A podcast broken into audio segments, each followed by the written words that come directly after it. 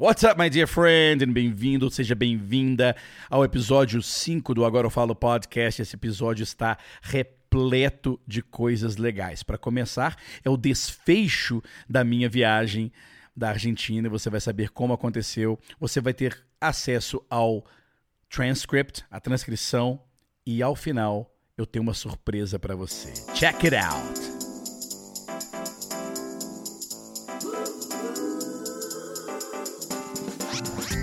Welcome to the Agora Eu Falo podcast, where you learn English in a way you'll never forget. And now, your host, the craziest English teacher from Brazil, Leonardo Leite. All right, all right, my dear friend, and welcome to one more episode. This is episode number five.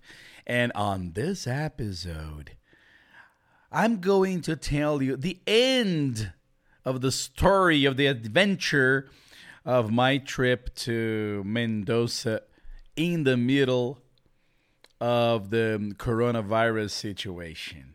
Well, if you haven't checked the previous episode, episode number four, which I recorded in Mendoza, right in the middle of the trip. So check it out. Go there and listen to that episode. I, I believe you're going to love it. Sabe por quê? Porque neste episódio 4 eu descrevi toda a viagem e tudo, e você tem o, a transcrição, cara.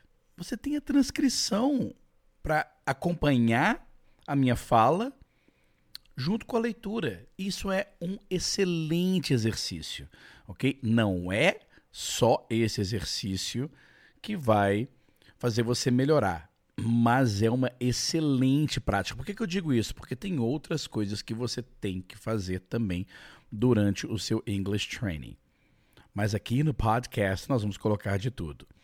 E esta prática is really, really fun, porque você pode ouvir com a transcrição, sem a transcrição, and practice your English listening and also reading, of course. Right?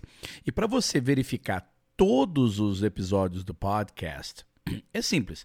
Se você está no Apple Podcast, ou Spotify, ou Deezer, até mesmo no Google Podcast, você vai ver todos os episódios aí, não tem problema nenhum.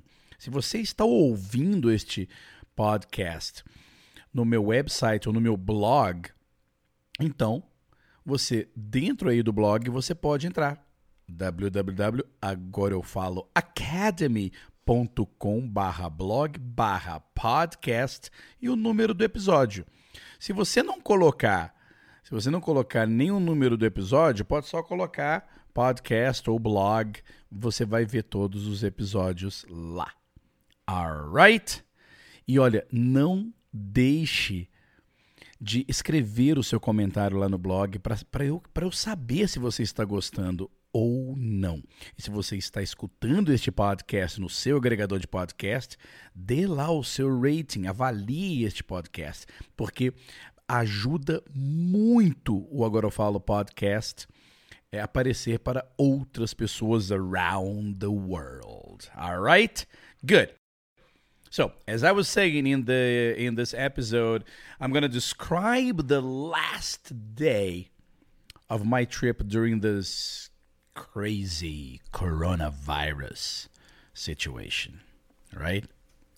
And so, last Tuesday, and I believe that last Tuesday was exactly the day I recorded episode 4. So last Tuesday, I told you how we got there, right? And how we were told about the problems and everything. So now I'm going to tell you what happened after that Tuesday. On that Tuesday, we went to the airline office in Mendoza. And when we got there, we were told we might have quarantine in Chile. So we decided to take a direct flight from Mendoza to Sao Paulo. We didn't want to stay in Santiago, do nothing because we were told that everything was closed, all the stores and everything in the city was closed. The city was being shut down, as I said in the previous episode. So we were afraid of having to stay there for one or two weeks, you know, and paying for a place to stay and doing nothing. So we decided that we had to fly direct to Sao Paulo. So remember, that was Tuesday, and the only available available direct flight would be on the following Friday, March 20th. So we took it. We booked the tickets. And then we went back to the hotel and booked four more nights. Well, we were supposed to stay four more nights in Santiago. So we we didn't really uh, mind um, staying four more nights or three more nights in Mendoza. Even that that would even be a little cheaper because the hotel in in Santiago would be more expensive anyway. And we were, you know, we were kind of excited too because we thought we would still be able to visit a few vineyards that hadn't canceled reservations. At least their restaurants hadn't canceled yet. So we settled things in a hotel and drove to a restaurant in one of the vineyards. In the car, I realized that the Argentinians were taking things quite seriously. Very, very few people on the streets, few cars on the roads. And when we got to the restaurant, the manager came to the door to see us and told us he couldn't take us. We looked inside and there were quite a few people eating and having fun at the tables. Our friend got angry with the situation. But the manager explained that the authorities had just been there prohibiting the entrance of any customer from that time on. And I said, Oh shit. This is getting really, really serious. So we went back to the hotel and had lunch there. Now, this part is interesting. The hotel closed all the facilities, such as swimming pool, spa, gym, all the restaurants and bars, except one uh, for the meals, for all the meals in, in the hotel. By that time, I realized we were about to quarantine in the hotel in Mendoza. We still had three or four nights ahead of us and nothing to do in the city or in the hotel. We tried not to worry so much, but you know what? With internet and smartphones, we were in touch with all kinds of messages, news, fake news, opinions, suggestions, predictions, assumptions, etc., etc., etc. I got really tired with all the flood of information, good information and bad information. But you know what? The four of us actually had a lot of fun during those 4 days. We relaxed, we slept, we ate. I worked a little. I recorded the the uh, uh, a few podcast episodes. I recorded a, a, a, video class. And oh, and you know what we did? We drank the bottles of wine we had bought to bring home. well, we just figured uh, we wouldn't be able to drink with our friends in Brazil. We might as well just finish them up before we leave. right? Anyway, Friday came. We packed, left to Mendoza Airport. And by the way, the airport was closed. Yeah. the airport was closed. Well, and then what? Well, let me explain. The they only allowed passengers with tickets and passports inside the airport. It was really bizarre.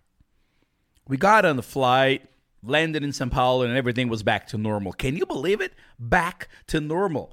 There was no health check upon entrance in the country or anything like it. Guarulhos was completely operational. Stores were open, duty free was open, restaurants were open. But there weren't lots of people, though. And here we are in Brazil. And now in real quarantine, keeping safe and doing what we have to do to reduce the spread of the virus. All right, my dear friend. E então, gostou? Muito bem. Eu contei essa história, você pode voltar, escutar de novo. Não esqueça de entrar lá no blog. Eu vou deixar o link do blog aqui na descrição do podcast. E você vai poder ler esta descrição que eu fiz em inglês.